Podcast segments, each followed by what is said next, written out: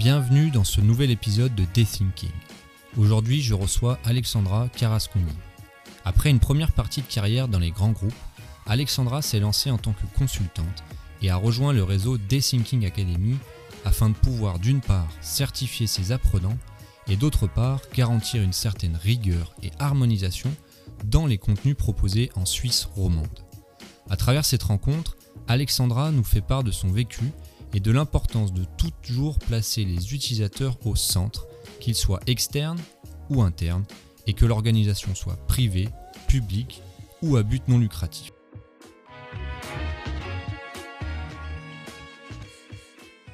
Salut Alexandra, très content de pouvoir te recevoir dans ce nouvel épisode de Thinking. Comment vas-tu? Bah, Je vais très bien, Adrien, je te remercie. Euh, merci euh, de me recevoir déjà, et puis euh, bah, j'espère que toi aussi tu vas bien. Ça va très bien et c'est en effet un, plaisir de pouvoir échanger avec toi ce soir. Alors, comme tu le sais, l'objectif à travers ce podcast, c'est de pouvoir aider le plus grand nombre à démarrer ou à accélérer l'innovation et les transformations dans leur organisation. Donc avant de commencer, qu'on rentre dans le vif du sujet, est-ce que tu pourrais te présenter en quelques mots?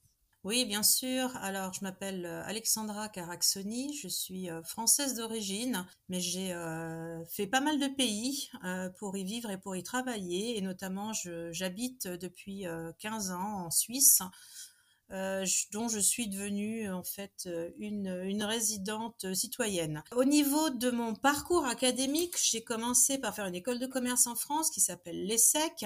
Et puis pendant ce, ce parcours, j'ai eu l'opportunité de faire un échange aux États-Unis. Puis ça m'a vraiment ouvert les yeux sur d'autres façons d'enseigner, d'autres façons d'apprendre. Et puis au retour de ce semestre d'échange, je m'étais promise vraiment de repartir aux États-Unis un jour pour faire un complet. Et c'est ce que j'ai eu l'opportunité de faire en allant faire mon MBA euh, à l'université de Stanford aux USA. Sinon, au niveau euh, professionnel, donc j'ai commencé ma carrière en conseil en stratégie euh, auprès de Bain Company en Allemagne. Et puis, après mon MBA, j'ai un temps travaillé dans une équipe de conseil interne à, PepsiCo, c'est une équipe euh, assez restreinte et euh, on a eu vraiment l'occasion de, travailler sur des problématiques super intéressantes qui, euh, bah, je dirais, qui ont influencé le, futur de, de PepsiCo.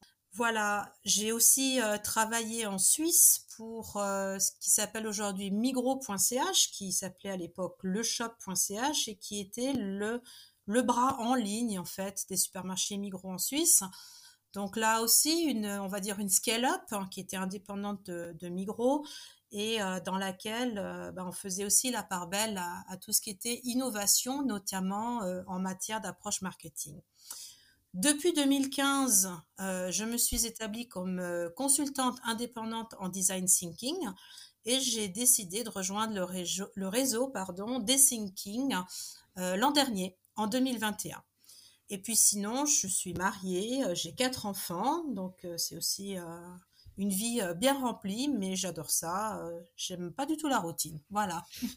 Super, une, vie bien occupée et tu as déjà abordé tout un tas de notions. J'ai bien, bien remarqué tout un tas d'éléments qu'on va aborder par la suite. Donc, hâte de pouvoir échanger sur toutes ces notions-là. Et du coup, pour commencer, parce que j'aime bien un petit peu permettre aux gens qui nous écoutent de, de comprendre finalement à quel moment tu t'es retrouvé à à appréhender toutes ces notions-là, à les découvrir. Donc ma question, ça serait finalement, quand est-ce et comment tu as découvert ces différentes méthodologies d'innovation?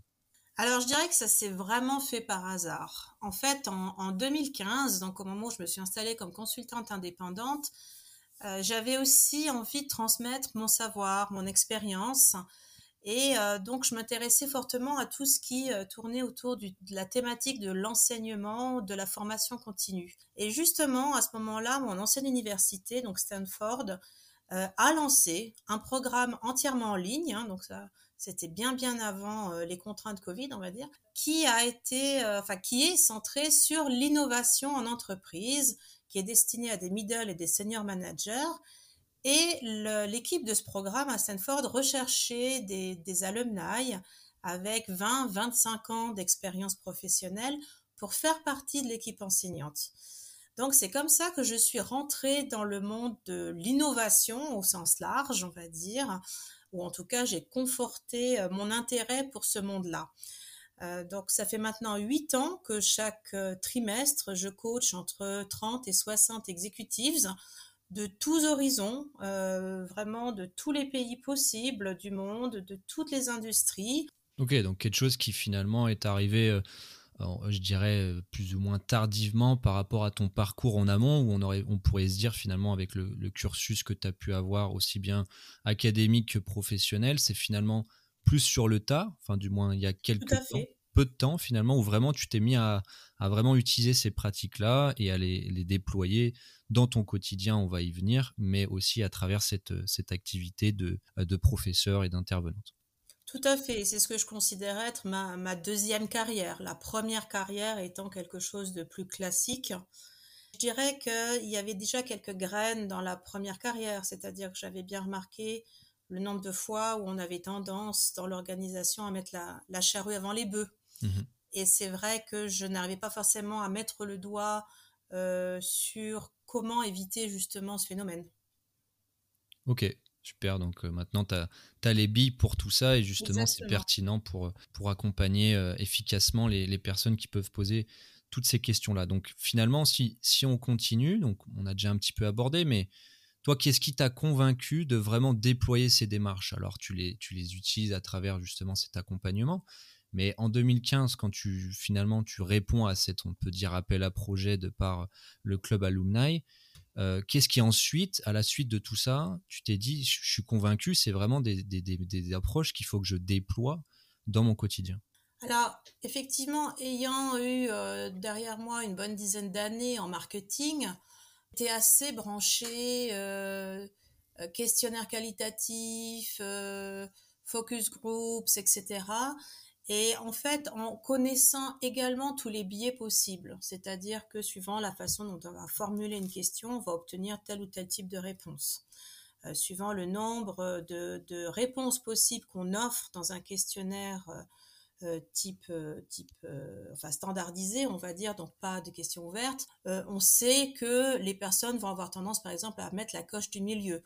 On sait aussi que le déclaratif a beaucoup de biais, c'est-à-dire que une personne qui sur un questionnaire vous dit oui, j'aimerais beaucoup acheter votre produit, euh, tant qu'on lui demande pas de sortir son portefeuille, ben ça reste du déclaratif. Et puis parfois, euh, on a des, découvertes qui malheureusement sur le marché contredisent le déclaratif, c'est-à-dire qu'au final le produit n'est pas acheté. Donc c'est vrai que j'avais pu voir finalement les euh, les inconvénients du marketing classique et c'est pour ça que j'ai vraiment accroché sur le design thinking, parce que on va, va se baser sur des faits et pas sur des opinions. C'est racontez-moi la dernière fois que vous avez acheté ce produit. Pas pensez-vous pouvoir peut-être un jour éventuellement acheter ce produit, ce qui est une question qui n'est pas du tout la même et qui forcément ne, ne permet pas d'appréhender la réalité de la même façon. Donc ça, c'est la, la première raison, je dirais. Deuxième raison, euh, c'est un petit peu ce à quoi je faisais référence tout à l'heure. J'ai vu tellement souvent dans les organisations que j'ai travaillé euh, des gens par ailleurs très très intelligents, mais qui avaient quand même cette tendance à mettre la charrue avant les bœufs, euh, tout simplement parce qu'on a été éduqué à penser solutions. Et justement, le design thinking ben, nous oblige finalement quelque part à penser avant d'agir, à analyser vraiment avant de commencer à penser solution. Et euh, je crois que c'est le mathématicien euh, Poincaré qui avait dit un problème bien posé est à moitié résolu. Et je pense que c'est tout à fait exact. Et puis, euh, il y a aussi un, troisième facteur que j'apprécie beaucoup dans une démarche telle que le design thinking, c'est que comme on se base sur des faits des utilisateurs, c'est-à-dire qu'on va les récolter euh, leur vécu, leurs actions, etc. On, travaille sur des faits, ce qui coupe l'herbe sous le pied à toute la politique interne dans les organisations. Et euh, bah, malheureusement, la politique interne fait beaucoup de dégâts lorsqu'on écoute euh, finalement celui ou celle qui a le plus d'influence ou qui parle le plus fort, au lieu d'écouter celui ou celle qui a finalement l'approche la plus raisonnée et la plus objective. Voilà. Donc je dirais, ne fût-ce que pour ces trois, euh, arguments, euh, bah, je pense qu'on a, on a déjà gagné largement le, fait d'utiliser le, design thinking.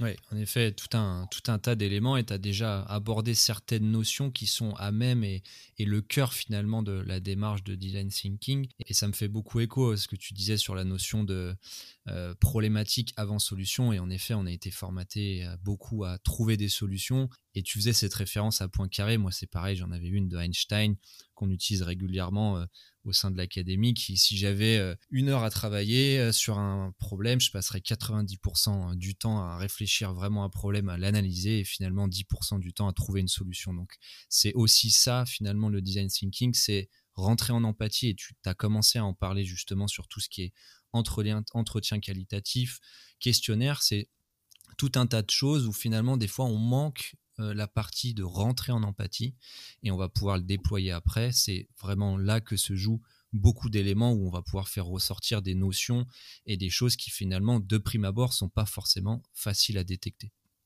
Tout à fait.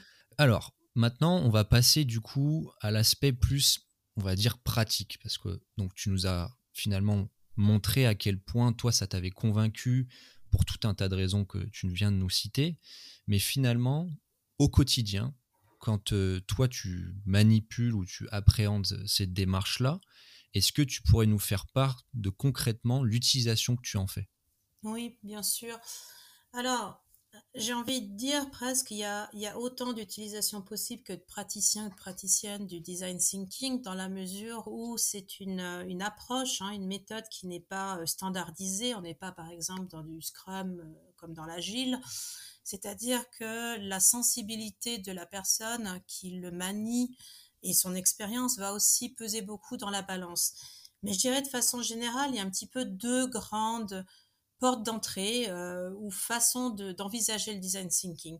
Euh, on peut l'utiliser en fait avec l'objectif d'atteindre les meilleures solutions possibles. Par exemple, lorsqu'on veut inventer ou repenser des produits, des services, des visions stratégiques d'entreprise, voire même des processus internes.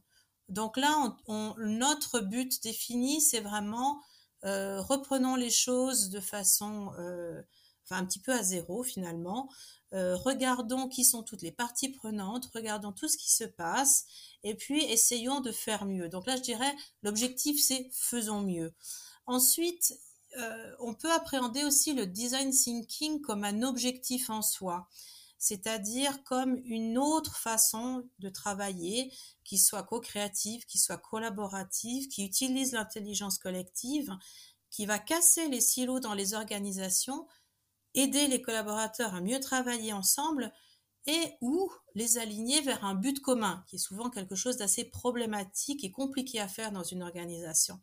Donc là, je dirais, c'est presque le design thinking, non pas comme moyen, mais comme objectif, si on veut. Ensuite, j'ai envie de dire, en toute honnêteté, bon, euh, là, j'ai fait le calcul récemment. Euh, depuis 2015 que je coach les exécutifs pour Stanford, j'ai coaché plus de 1000 personnes euh, qui venaient, je vous l'ai dit, hein, d'univers très très différents.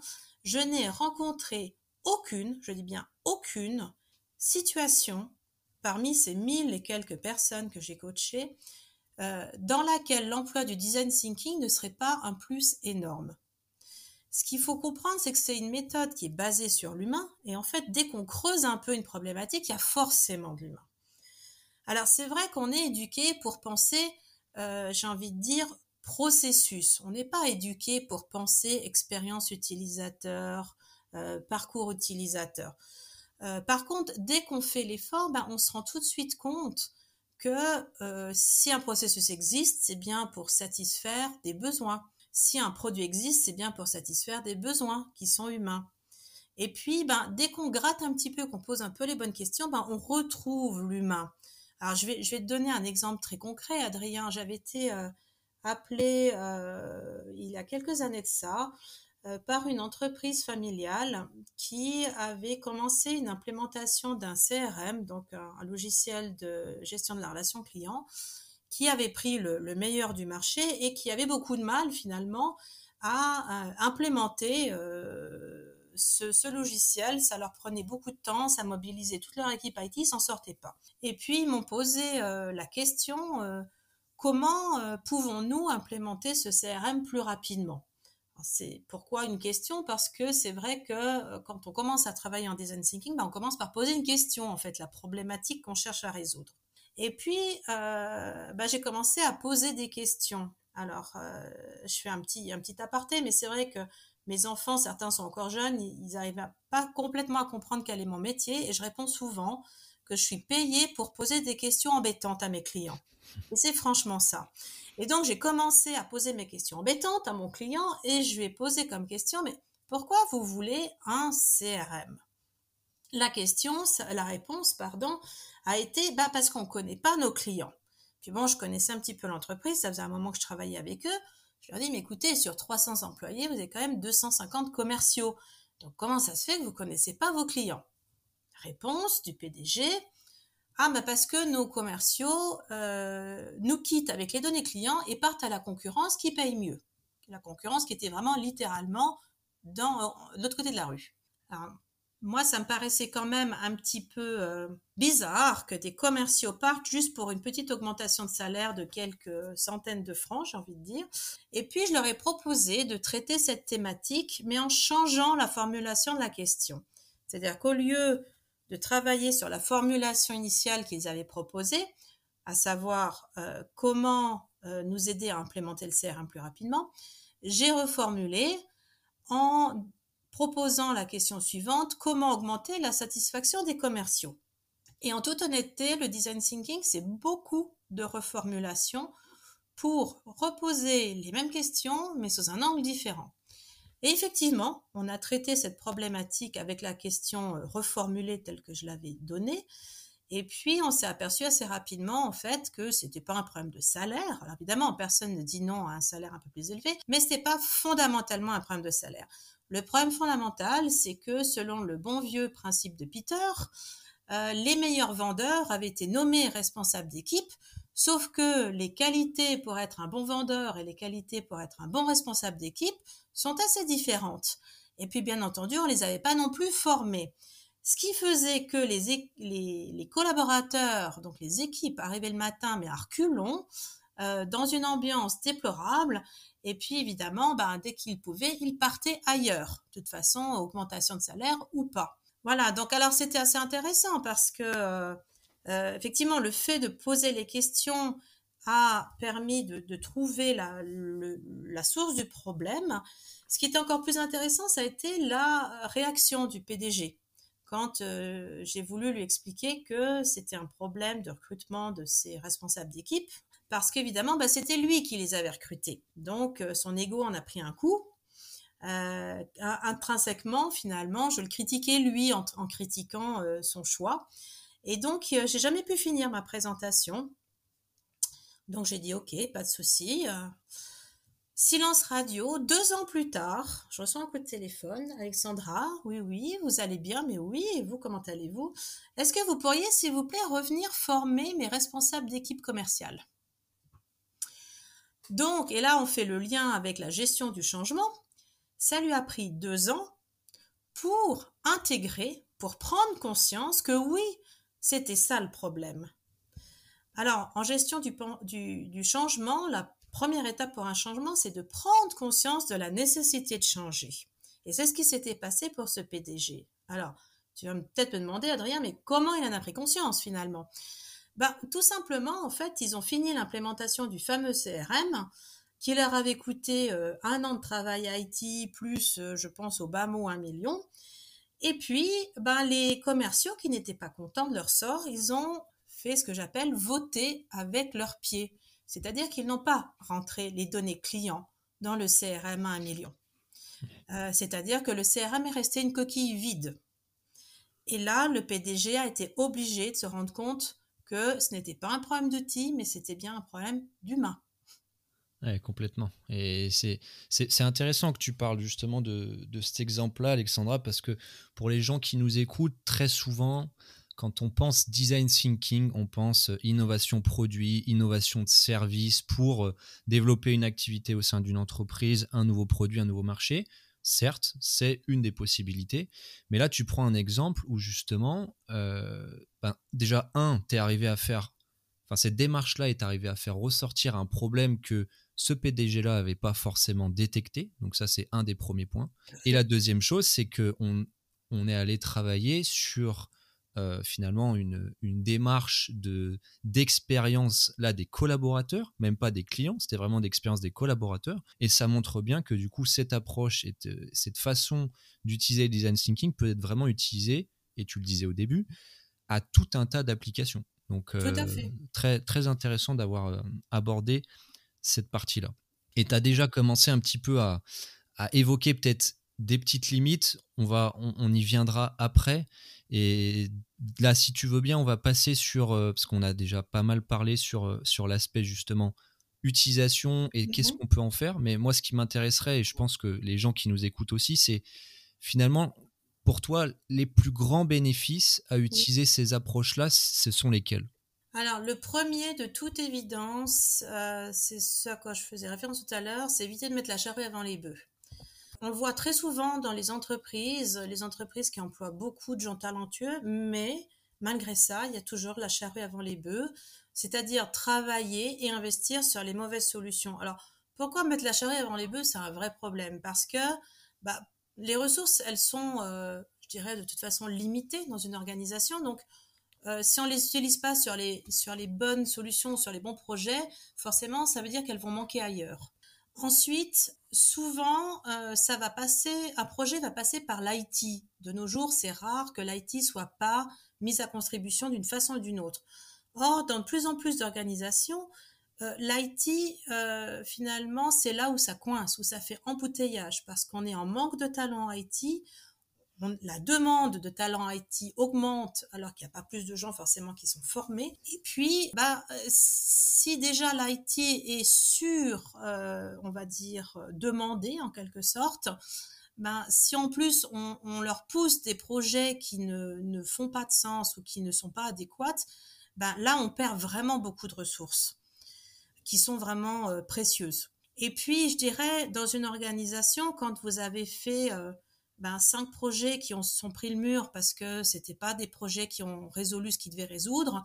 On construit aussi ce qu'on appelle en gestion du changement un historique négatif du changement qui est très difficile à déconstruire. C'est-à-dire que euh, c'est le cas typique où il y a un autre projet qui est introduit et puis euh, les collaborateurs le voient arriver en se disant bon, de toute façon, celui-là, il va encore se prendre le mur ou ça va être encore un truc débile.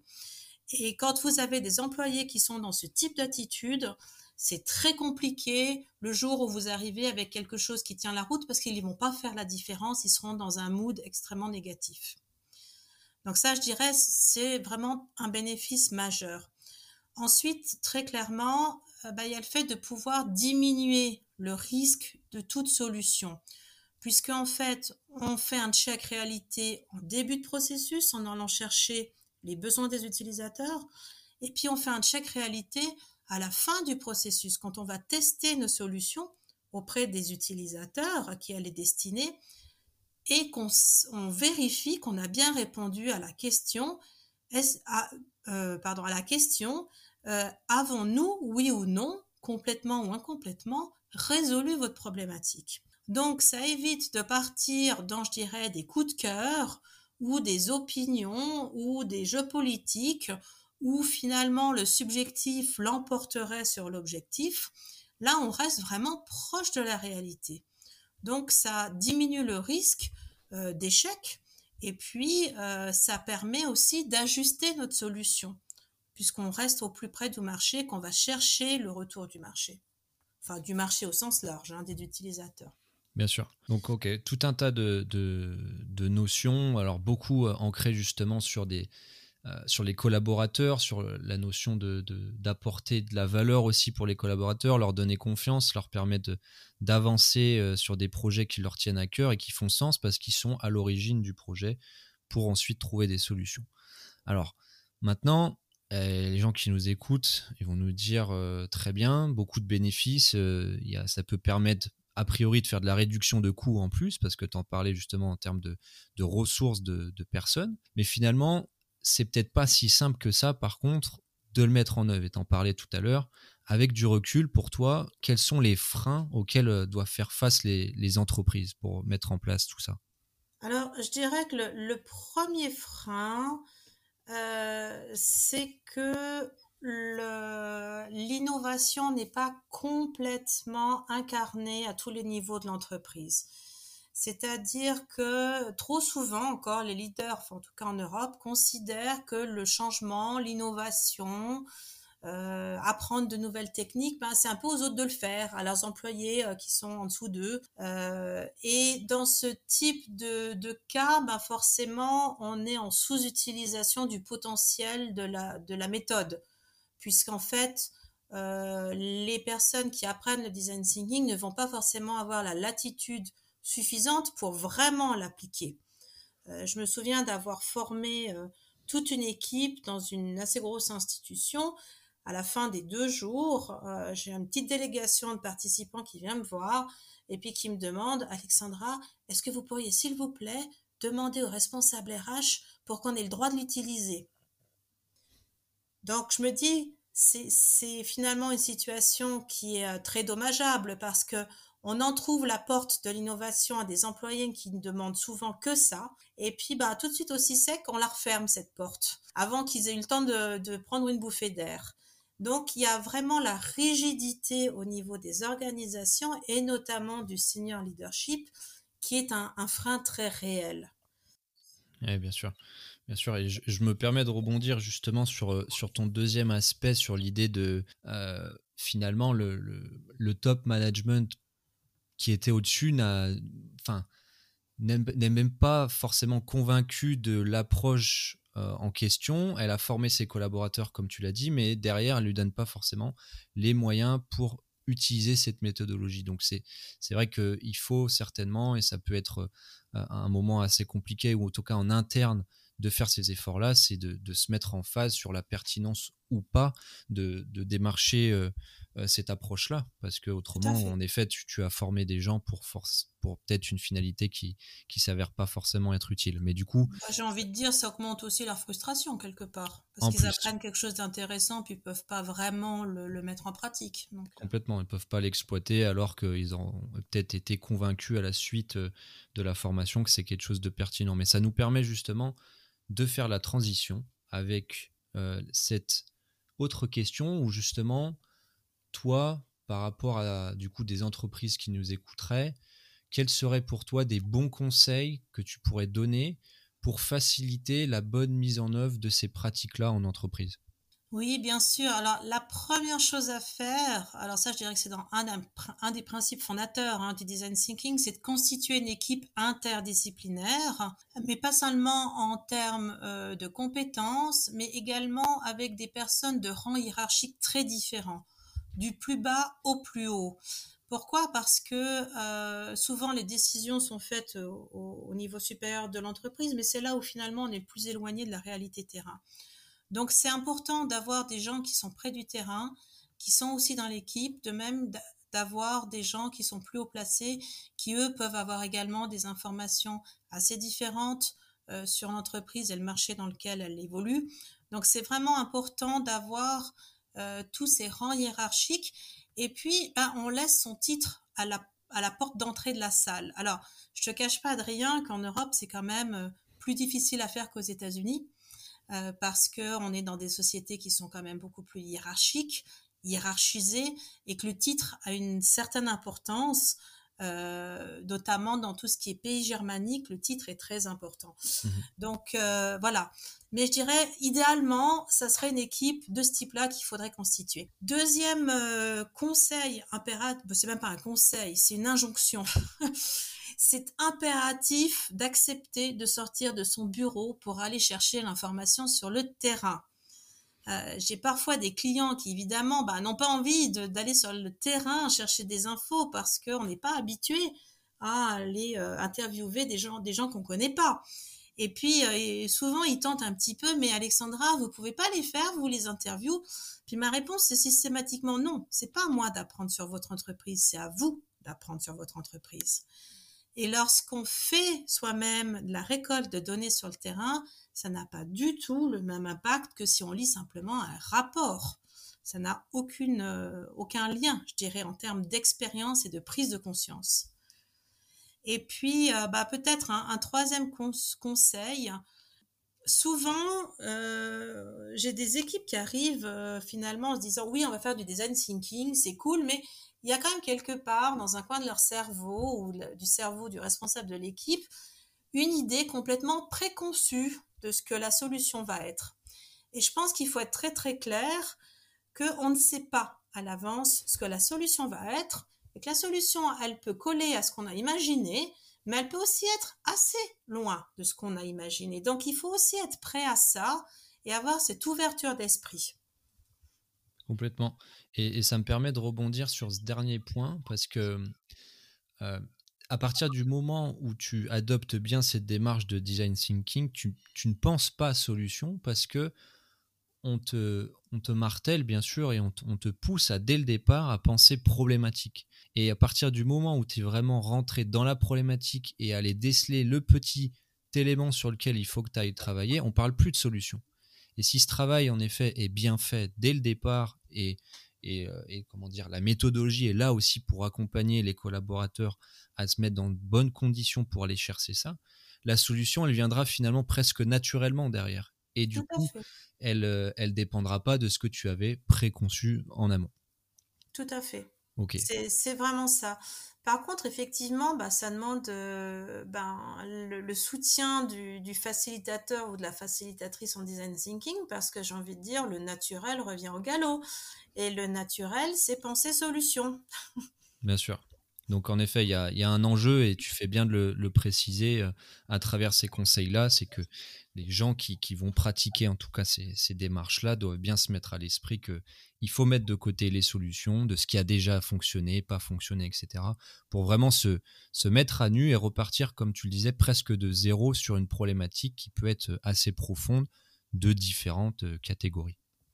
Super. Bah écoute, merci pour ces conseils et on va pouvoir euh, terminer euh, euh, cet épisode tous les deux avec des potentielles ressources que tu pourrais partager qui toi t'ont permis de, peut-être creuser le sujet, d'aller un petit peu plus loin et d'avoir plus de bagages, même si on le sait et je pense que tu pourras le, repréciser, il n'y a que le, le, faire qui permet de encore plus ancrer les choses, mais mine de rien, il y a certainement des ressources qui peuvent être utiles avant tout ça.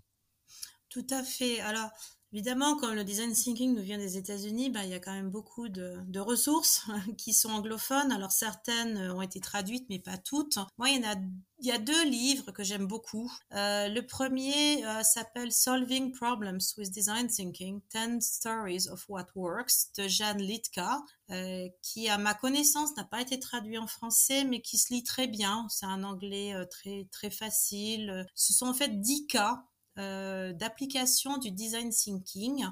Euh, chaque cas euh, fait peut-être une dizaine de pages. Et puis, ce que je trouvais intéressant, c'est que ce sont des cas qui viennent d'horizons complètement différents les uns des autres. Ça donne un, un éventail, en fait, assez intéressant de cas concrets très différents dans lesquels le design thinking a été utilisé. Alors, parfois complètement, parfois seulement certaines étapes ont été utilisées. Mais en tout cas, voilà, ça, ça démystifie un petit peu le côté euh, ah bah le design thinking c'est uniquement pour créer des produits. Non, en fait, ça peut être utilisé dans beaucoup de, cas de figure. Et puis un autre livre que j'aime beaucoup euh, s'appelle Designing Your Life de deux professeurs de Stanford, Dave Evans et Bill Burnett. Et euh, c'est vraiment le design thinking appliqué à soi-même. C'est-à-dire que si vous posez une question à des personnes qui qui ont une quarantaine d'années, qui sont peut-être depuis 5-6 ans dans le même poste. Euh, qu'est-ce que tu aimerais faire d'autre dans la vie si tu pouvais changer? Et puis, ben, systématiquement, la réponse, ça va être, ben, j'en sais rien. Et puis, bah, ce livre vous aide à répondre à cette question. Qu'est-ce que vous aimeriez faire d'autre? Parce que souvent, on sait ce qu'on veut plus faire, professionnellement parlant, ou même euh, de façon euh, personnelle, mais on ne sait pas forcément ce qu'on veut. Et puis, ben, euh, en tant qu'être humain, on a parfois du mal à imaginer à quoi pourrait ressembler le futur. Et puis, dans tout état de cause, en général, ce qui se passe n'est pas ce qu'on a imaginé. Or là, avec le design thinking appliqué à soi-même, c'est vraiment un livre d'exercice à faire. C'est pas un livre à lire. C'est vraiment un livre d'exercice euh, à faire pour se découvrir soi-même, découvrir quels sont ses propres besoins et aussi euh, savoir comment finalement prototyper sa vie au même titre qu'on prototyperait une solution de produit ou euh, de processus, par exemple. Donc voilà, moi c'est vraiment un livre que je recommande à énormément de personnes et toutes les personnes qui l'ont pratiqué, pas lu, mais pratiqué, en ont retiré euh, des choses très positives pour elles-mêmes et pour, euh, pour leur vie. Super. Ben, deux, ressources intéressantes qu'on n'avait pas eues jusqu'à là et qui en effet sont assez complémentaires. Et, et tu fais bien, j'apprécie sur la première que une fois de plus, tu nous rabâches que le design thinking, c'est différents cas d'usage, c'est pour différentes problématiques, c'est pour différents cœurs de métier, c'est vraiment applicable à tout un tas de problématiques au sein des entreprises. Et le deuxième, euh, une belle découverte parce qu'en effet, on se rend compte que bah, le design thinking, c'est pas que pour le monde professionnel, ça peut être aussi pour soi, son, son sa vie personnelle, son, sa, vie à, construire. Donc, euh, un bel exemple que, écoute, avec plaisir peut-être pour le découvrir de mon côté. Donc, merci pour, euh, pour ce partage. Écoute, on, on va terminer là. Est-ce que peut-être tu aurais une dernière chose à dire avant qu'on se quitte? Alors oui, n'hésitez pas à, vous lancer dans le design thinking. C'est pas grave si vous le faites pas complètement à 200% correctement au départ. Euh, l'important, c'est, euh, tu le soulignais Adrien tout à l'heure, c'est de le pratiquer. Et puis en fait, euh, quand on le pratique souvent, ça cesse d'être une méthode et puis ça devient un état d'esprit. Et c'est à partir de ce moment-là, je dirais que ça devient vraiment intéressant. Complètement. C'est vraiment un, moyen aussi de s'imprégner de tout ça et que ça devienne naturel au quotidien, aussi bien dans le pro que dans le perso, d'aborder ces, pratiques-là. Bah écoute, merci beaucoup Alexandra en tout cas pour ton temps et ces échanges. Et, et je te dis à très bientôt.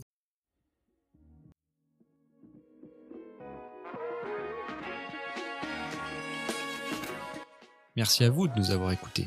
Si l'épisode vous a plu, n'hésitez pas à vous abonner sur les différentes plateformes et à partager le podcast autour de vous.